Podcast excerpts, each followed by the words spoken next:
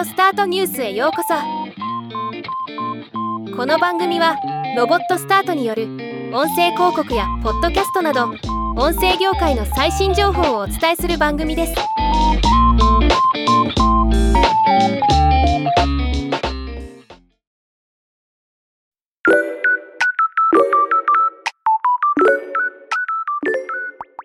2023年5月17日アップルが認知。視覚聴覚身体機能のアクセシビリティのためのソフトウェア機能および非発話者や発話能力を失うリスクのある人のためのイノベーティブなツールを発表しました。今回発表された機能は多岐にわたりますがオーディオスタートニュースとしては音声領域の2つの新機能ライブスピーチパーソナルボイスにフォーカスして紹介していきます。ライブスピーチとは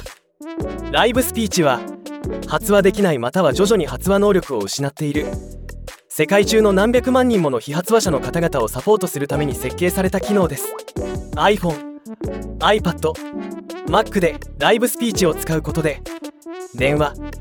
FaceTime 通話対面などの会話中に自分が話したいことをタイプして話せるようになります。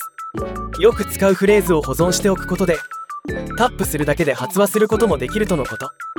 手持ちのデバイスで Text to Speech。TTS が簡単に使えるようになるのは素晴らしいことですね。 Personal Voice とは？続いて Personal Voice ですがこれは ALS 患者や徐々に発話能力に影響が及ぶ可能性のあるその他の病気の診断を受けて間もない人など発話能力を失うリスクのある人が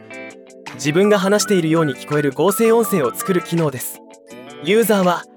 iPhone または iPad でランダムに選ばれたテキストプロンプトのセットを読んで音声をわずか15分間録音することで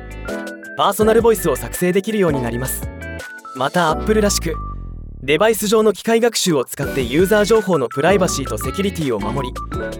前述の Live Speech とシームレスに統合してユーザーが大切な人とつながる時にパーソナルボイスで話すことができるとのこと。これらのアクセシビリティ新機能は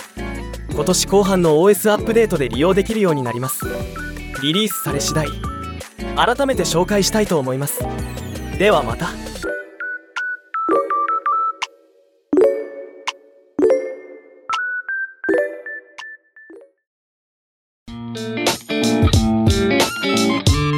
今回のニュースは以上です。